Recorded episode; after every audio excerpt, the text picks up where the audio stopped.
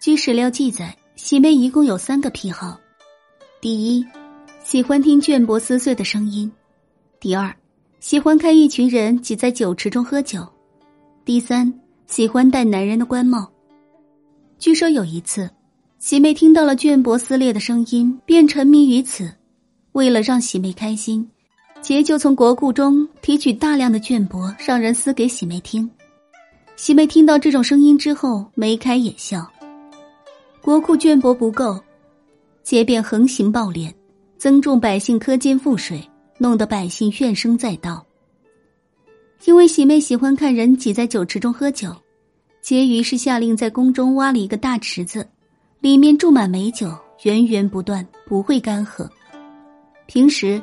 杰会与喜妹坐于龙船上，在酒池里行驶，又命三千宫女一起起舞，二人一边饮酒一边欣赏歌舞。然而喜妹并不就此满足，她让杰找来三千奴仆，在酒池里放纵喝酒，臣仆一醉，丑陋百出，甚至有许多人醉死在酒池边。喜妹这才莞尔一笑。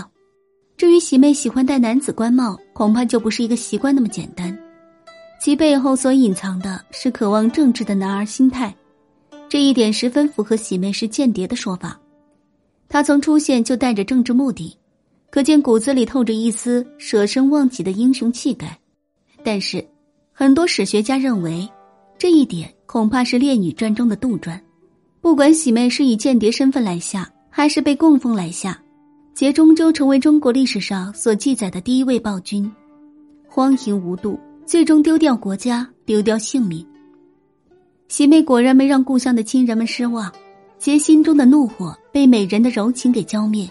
四十国免受战争的侵略，喜妹也成了杰最爱的宠妃。